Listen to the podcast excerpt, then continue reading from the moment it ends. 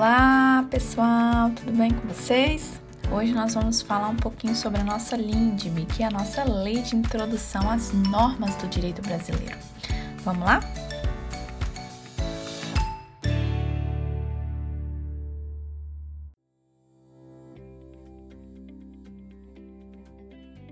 Pessoal, é, eu preciso começar falando com vocês um pouquinho sobre é, a mudança da, da nomenclatura da Lei de Introdução às Normas do Direito Brasileiro. Porque nem sempre a Lei de Introdução às Normas do Direito Brasileiro era chamada assim. Antes da, da modificação que teve em 2010, essa lei ela era chamada de Lei de Introdução ao Código Civil. É, a maioria das suas normas, de fato, elas tratam do direito civil. Então, assim, se abrir o Código Civil, é, a Lei de Introdução das normas do direito brasileiro, elas vão, vão estar bem à frente ali, antes de começar o código, elas andam juntas, é, mas hoje não há o que se falar mais em, em, lei de introdução ao Código Civil. A nossa LINDB, né, nossa lei de introdução às normas do direito brasileiro, ela é, não é uma norma exclusiva do direito privado, muito menos do Código Civil. É, tanto é que ela trata ali no seu ordenamento jurídico e agora, mais recentemente, com algumas modificações, é, com muita ênfase ao direito público, ela é uma norma aplicável a todos os ramos do direito, tá bom? E aí, é, nós podemos conceituar a nossa lei de introdução às normas do direito brasileiro como uma norma sobre direito, uma norma de sobre direito. É essa nomenclatura que a gente pode encontrar nas provas. Por quê? Porque ela é uma norma jurídica, é uma lei, mas ela visa regulamentar outras normas. Então, nós estamos falando de uma norma tratando de outra norma. Então, leis sobre leis ou lex legum. Eu não sou muito boa com essas nomenclaturas em latim, mas vamos tentar aqui. então, vamos lá, pessoal. Vamos começar analisando o artigo 1 da nossa lei de introdução. É, salvo disposição em contrário, a lei começa a vigorar em todo o país 45 dias depois de oficialmente publicada. Então, pessoal, salvo disposição em contrário. Então, quando a lei ela não trouxer né, no seu rol de artigos é, a data em que ela vai começar a viger, o prazo vai ser de 45 dias, tá ok? Lembrando, pessoal, que pode ocorrer de nos estados estrangeiros a nossa lei ser obrigatória, ela ser aplicada. E aí, nesse caso, quando ela for admitida em território estrangeiro, em estado estrangeiro, ela não vai iniciar 45 dias depois, e sim três meses depois. É o que nos diz o parágrafo 1 do nosso artigo 1, tá ok? Já o nosso parágrafo 3 vai falar assim: se antes de entrar a lei em vigor, ocorrer nova publicação de seu texto destinada à correção, o prazo deste artigo e dos parágrafos anteriores começará a correr da nova publicação. O que, que isso quer dizer? Vamos de exemplo. Suponham que no dia 10 de janeiro de 2020, uma lei X foi publicada. E aí, lá nas suas disposições finais, ela constava o prazo de 90 dias para entrar em vigor, entrar em vigência para ela ser aplicada. Então, do dia 10 de janeiro de 2020, contados aí 90 dias de vacácio legis. Suponha que, passados 30 dias, é, a, o seu texto ele foi modificado, houve uma correção. Então, a partir do momento dessa, dessa correção, desse novo texto, é, o prazo ele vai reiniciar. Então, a partir do momento que houve a correção, 30 dias depois houve a correção dessa lei. Então, 10 de fevereiro de 2020 houve uma correção, né? E aí foi uma publicação nova. O nosso parágrafo terceiro diz que o prazo ele vai reiniciar a partir dessa nova publicação. Pois bem, então 10 de, fevereiro de 2020, nós vamos contar mais 90 dias tá ok? Já o nosso parágrafo terceiro, ele fala que as correções ao texto de lei que já está em vigor consideram-se lei nova. Então é por isso, por exemplo, né, vou citar aqui mais uma vez o nosso queridíssimo ou não pacote anticrime, ele é uma nova lei, Lei 13.964, chamado de pacote anticrime. Só que ele modificou, ele alterou vários dispositivos e não só do Código Penal, mas também do Código de Processo Penal. E, ele, e esse pacote anticrime, essa lei 13.964, considera-se como lei nova, ok? Então vamos seguindo, meu povo, vamos lá. Agora vamos para o artigo 2 e o artigo 2 ele vai falar um pouquinho sobre a vigência temporal das leis. E aqui nós estamos, vou repetir, falando de todas as nossas leis. Então vamos lá. Não sendo é, destinada à vigência temporária, a lei terá vigor até que outra a modifique ou a revogue. Na primeira parte, nós podemos é, observar que está se tratando de normas é, de leis temporárias ou leis excepcionais. É, leis temporárias, como o próprio nome diz, é uma lei que no seu rol de artigos, né, em um deles, vai trazer ali o seu período certo de vigência. E as normas, é, as leis excepcionais, é, embora elas não tragam no seu, no, na sua disposição final ali o seu período certo de vigência, ela também é uma norma que tem um tempo para durar, ela não é a de eterna até que outra modifique ou revogue, né, devido lá ao seu próprio motivo de publicação. Pode ser uma situação de calamidade pública, uma situação excepcional, o próprio nome já diz. Então, ela também tem um período de vigência para ocorrer. Não sendo uma lei temporária, não sendo uma lei excepcional, o nosso nossa LINDB vai trazer que a lei ela vai ter vigor, ela vai ter vigência até que outra venha e modifique ou a revogue. E aí vamos para a nossa revogação. É, da, da LINDB eu acredito que seja o artigo mais cobrado, né? Que são as espécies de revogação que pode ocorrer. Lembrando, pessoal, que quando a gente lê esse artigo, né, a gente está falando de revogação ou está falando da vigência das normas, nós estamos aqui a analisar um critério cronológico. E que critério, critério cronológico é esse? Significa que a lei posterior revoga a lei anterior, beleza? Então vamos para a espécie de revogação. A primeira espécie de revogação, pessoal, é a abrogação. Aqui a revogação ela é total. Então a lei posterior superior, ela vai vir e vai revogar todo o diploma anterior. Por exemplo, é, o Código Civil de 2002 ele revogou completamente é, o Código Civil de 1916. Não ficou um artigo para contar a história. Nós temos hoje nosso Código Civil de 2002, que foi a nossa lei posterior, e ali ocorreu a, a chamada revogação total ou abrogação. Não sendo, pessoal, é, a revogação total, ela também pode ser uma revogação parcial, tá? E aí, quando a gente está falando de revogação parcial, nós chamamos de derrogação. É quando a norma posterior ela vai vir e vai revogar parte daquela outra norma. Então, ali vai haver a supressão né, de trechos do texto daquela lei. Por exemplo, o artigo 2045 do Código Civil disse assim: é, revogam-se e aí é, a primeira parte do Código Comercial, que no caso seria a Lei 556 de 1850. Ou seja, o artigo 2045 do Código Civil, é, ele trouxe, né, ele é uma lei posterior revogando a primeira parte do Código Comercial. Então, só parte do Código Comercial foi revogado, tá ok? Que no caso aqui é a parte primeira do Código. Nós temos ainda, pessoal, a revogação expressa e a revogação tácita. Na revogação expressa, a lei posterior, a lei nova, ela vai indicar qual artigo anterior ela está revogando. Já na revogação tácita, a nova lei, a lei que está revogando a anterior, ela não vai dizer que ela está revogando aquele artigo anterior, tal, tal, tal. Mas ela, no seu conteúdo, de forma implícita, é, vai gerar uma incompatibilidade entre as normas. Então, implicitamente, tacitamente, ela vai é, revogar aquela norma, tá bom? E aí, os dois, eles são é, aceitos no nosso ordenamento jurídico, tá bom?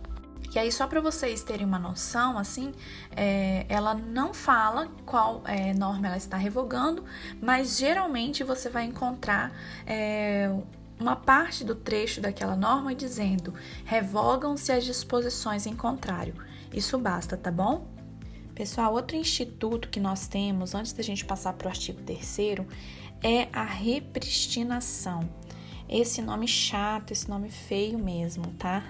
Já me causou dor de cabeça porque era difícil para mim entender também, mas a gente vai conseguir. Eu vou tentar explicar para vocês aqui em exemplo, para que vocês compreendam esse fenômeno que ocorre na, na revogação, tá bom? Das leis. Suponham, pessoal, que há é, uma lei A e aí vem uma lei B e revoga essa lei A. Só que aí uma lei C ela vai e entra em vigor e expressamente torna a trazer de volta a vigência da lei A. É esse o fenômeno simples da repristinação. Só que quando a gente lê o conceito, fica bem complicado entender. Mas olha só, nós temos uma lei A e aí essa lei A, ela foi revogada por uma lei B. Muito bem, tá ali a lei B, né, vigendo, tal, produzindo seus efeitos. Só que aí uma lei C, ela vem e revoga a lei B e além disso traz de volta é, o conteúdo da lei A. Então traz de volta a vigência à lei A. Esse é o efeito da repristinação. Olha como que no conceito vai ficar mais fácil entender agora. Repristinação é o fenômeno que ocorre quando a lei revogada lei A, se restaura por ter sido a lei revogadora, lei B, revogada por uma terceira, lei C. Entenderam? Então, é, só para a gente é, finalizar é, a repristinação, eu preciso falar com vocês que a repristinação ela obrigatoriamente e ela somente poderá ocorrer no nosso ordenamento se for expressamente previsto na lei revoga revogadora, tá bom? Na lei C. Já o artigo 3 pessoal, ele vai tratar sobre o princípio da obrigatoriedade da lei ou da inexcusabilidade da lei. E aí ele diz assim, olha só: ninguém se excusa de cumprir a lei alegando que não a conhece do mesmo modo, dispõe o artigo 21, primeira parte do Código Penal, é que a gente vai fazer um link só para vocês entenderem. O desconhecimento da lei é inexcusável. O que, que é inexcusável? Não pode ser imposto, eu não posso dizer que eu desconheço. Então, inexcusável significa indisculpável. Não é algo que possa ser levantado. Eu não posso dizer que estou descumprindo uma lei ou que estou cometendo um crime porque desconheço a lei tá bom? Só lembrando, pessoal, que essa presunção legal absoluta de que eu trato aqui, ela é apenas de conhecimento da lei. Muitas vezes vai ocorrer o conhecimento da lei, da existência da lei, mas não vai haver o conhecimento do conteúdo da lei. E aí, pessoal, é nesse momento que nós compreendemos a exceção do erro de proibição lá do direito penal. O que é o erro de proibição? O erro de proibição, ele compreende duas situações diversas, né? Uma situação é o desconhecimento da lei, né? O indivíduo ele vai dizer que ele desconhece a lei, mas é, esse desconhecimento é de uma forma inaceitável. Já na segunda situação, nós temos um desconhecimento do caráter ilícito daquele fato, do conteúdo daquela norma, que é capaz de afastar a culpabilidade do agente e aí isenta o, o, o agente da pena. É quando a gente entende, pessoal, na verdade a gente não, né? O magistrado ele vai compreender que o agente naquele momento ele não tinha o potencial conhecimento da ilicitude. Mas isso é assunto para uma próxima aula, né? Do estudo do direito penal na teoria do crime. Aqui nós ficamos apenas com a exceção que é uma das exceções, porque nós temos o artigo 139, inciso 3 do Código Civil, que trata da anulabilidade do negócio jurídico por erro de direito, mas também é tema de uma outra aula. Vamos agora falar um pouquinho do artigo 4 E o artigo 4 pessoal, trata da integração da lei. Olha só, é só fazendo uma introdução. A lei, pessoal, é a nossa fonte direta de aplicação do direito. Então, o magistrado, quando ele vai aplicar o direito, ele se utiliza da nossa primeira fonte e fonte formal, nossa fonte direta, que é a lei, para aplicar o direito no caso concreto. Mas pode ser que em algumas, alguns casos concretos, em algumas situações, a lei ela seja omissa. E aí é exatamente o que vem dizer o artigo 4 da nossa Lei de Introdução às Normas do Direito Brasileiro, que diz assim: quando a lei for omissa, o juiz decidirá o caso de acordo com a analogia, os costumes e os princípios gerais do direito. Depois dessa vírgula aqui, ou seja, dizendo que o juiz ele vai decidir o caso de acordo com a analogia, os costumes e os princípios gerais do direito, nós consagramos o princípio do vedação ao não liquid, ou é, o juiz ele não pode se esquivar de julgar um processo. A partir do momento, pessoal, que uma parte entra com uma demanda, ela quer ver o seu direito satisfeito. Então, o juiz ele não pode dizer que não há lei para julgar aquele caso concreto. Em caso de omissão da lei, né, em caso de não haver uma lei que trate daquele tema, daquele assunto, daquele caso concreto, o juiz ele deve decidir o caso de acordo com. E aí, nosso artigo 4 ele define é, quais são os outros métodos né, que o juiz pode se utilizar para julgar uma causa. Vamos falar um pouquinho delas.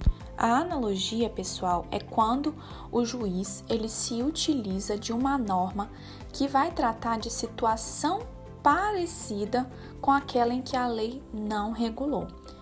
Então, é a aplicação, por exemplo, das regras de união estável para casais homoafetivos. É, não tem uma lei que regule é, a união estável para casais homoafetivos. Então, o juiz ele se utiliza da lei de união estável para a aplicação a esses é, casais, tá ok? Já os costumes, pessoal, é, eles também podem ser utilizados e costumes é, são comportamentos de uma sociedade que não está regulada em lei, mas que, é, não sendo contra a lei, é, pode ser utilizado pelo juiz para julgamento de uma, de uma causa em que a lei ela é omissa nesse, nesse sentido. Então, só para a gente é, fixar isso, costumes contra leges, ou seja, contra a lei, eles não são admitidos em nosso ordenamento. O artigo 4 vai trazer também, pessoal, os princípios gerais do direito. E aqui nós temos é, os elementos centrais de todo ordenamento jurídico, né?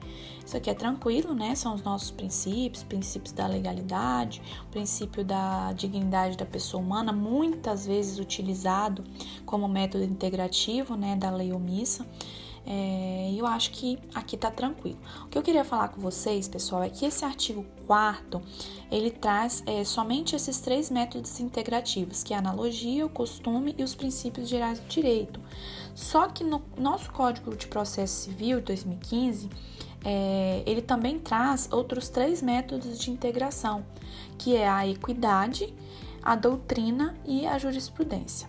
Só passando aqui, pessoal, na leitura do artigo 5 que vai dizer o seguinte: na aplicação da lei, o juiz atenderá os fins social a que ela se, de, a que ela se dirige e as exigências do bem comum.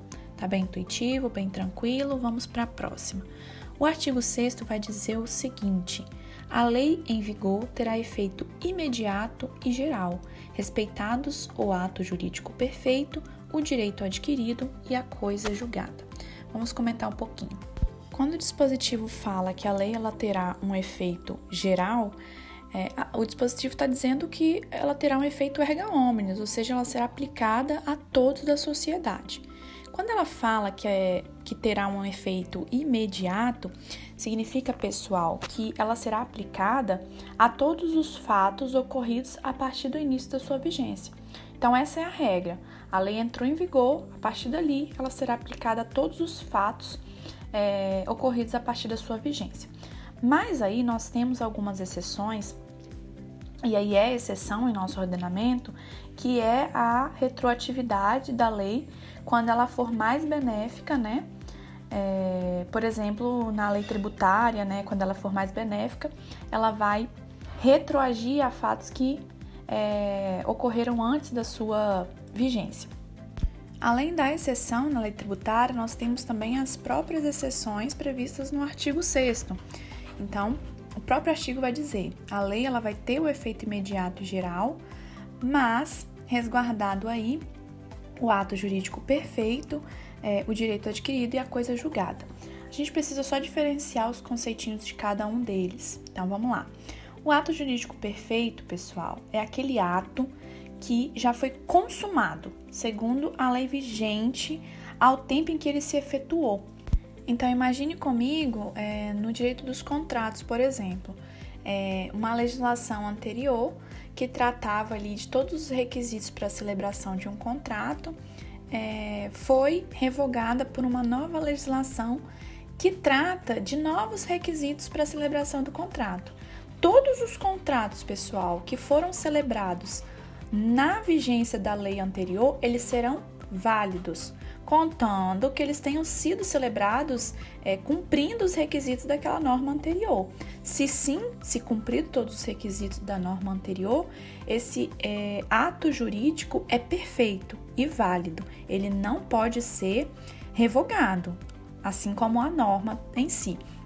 Então, se uma norma for revogada, é, e o ato jurídico ele foi perfeitamente celebrado, feito, praticado sob a vigência de uma norma anterior e cumpriu todos os requisitos daquela norma, ele é um ato jurídico perfeito, não podendo ser modificado, não podendo ser extinto, não podendo ser alterado.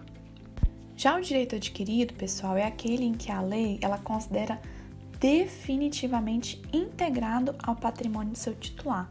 Então, nenhuma lei posterior poderá vir e abolir aquele direito que já foi é, incorporado ao patrimônio do indivíduo.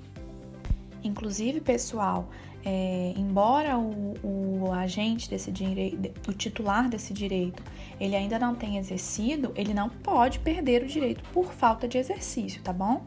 Por exemplo, o funcionário público, né, está lá trabalhando, é, após 30 anos de serviço, ele adquire o direito à aposentadoria, conforme a lei daquele tempo ali. A lei vigente diz que após 30 anos de serviço, é, você tem direito a se aposentar. Pessoal, se vier uma nova lei, e aí como realmente veio, né, a nossa a nossa reforma previdenciária trouxe novos requisitos, né, para aposentadoria. Essa nova legislação previdenciária, ela não pode abolir o direito daquele funcionário público, né, que após 30 anos de serviço adquiriu o direito à aposentadoria, tá ok? Então, conforme a lei vigente, é, o direito daquele indivíduo não pode ser prejudicado. Já a coisa julgada, é, a decisão judicial que não caiba mais recurso. Aqui é bem tranquilo, né? Nós sabemos que coisa julgada é, aquela decisão que é irrecorrível, ou seja, já superou todas as instâncias, ou quando a pessoa ela não recorreu, né, quando o indivíduo não recorre, e aí gera ali o trânsito em julgado. Todas as decisões que gerou o trânsito em julgado são decisões que operam a coisa julgada. Todos esses três essas três exceções, pessoal, a aplicação imediata da lei, é, tanto o ato jurídico perfeito, quanto o direito adquirido, quanto a coisa julgada, é, são é, exceções que geram no ordenamento jurídico o princípio da segurança jurídica. Então é isso, pessoal. O Estado, né, preocupado com a paz e com a justiça social, que ele mesmo próprio cria, né, ele tem que criar seus mecanismos de estabilização né, da organização política e ele impõe regras né, com o intuito de fornecer segurança nas relações jurídicas. Porque vamos supor né, que eu tenho aqui um direito adquirido e né, passe aí um ano, dois anos, uma nova lei venha e diga que aquilo não é mais o meu direito. E aí eu perco esse direito. Isso não pode acontecer, tá bom? Então esses três institutos, eles são muito importantes para resguardar o princípio da segurança jurídica, das relações jurídicas, né? Da confiabilidade do, da sociedade no Estado. Então é isso, meu povo. Hoje nós falamos é, da nossa LINDB, que é a nossa Lei de Introdução ao Estudo do Direito Brasileiro. Nós fomos até o artigo 6. Na nossa próxima conversa, nós falaremos do restante, é, mas lembrando que eu vou falar na próxima aula dos mais importantes, tá bom? Para nossa aula não ficar muito chata, não ficar muito uh, cansativa. É, e aí, só lembrando que eu tô aguardando o feedback de vocês, tá? Tô aguardando contato, vamos conversar, vamos trocar algumas ideias sobre concurso público, sobre OAB, sobre é, todo o estudo, enfim, sobre direito, tá bom? Porque aqui a gente tá para descomplicar o direito mesmo. Eu aguardo vocês amanhã, quando a gente vai falar de processo civil. Um beijo e até amanhã.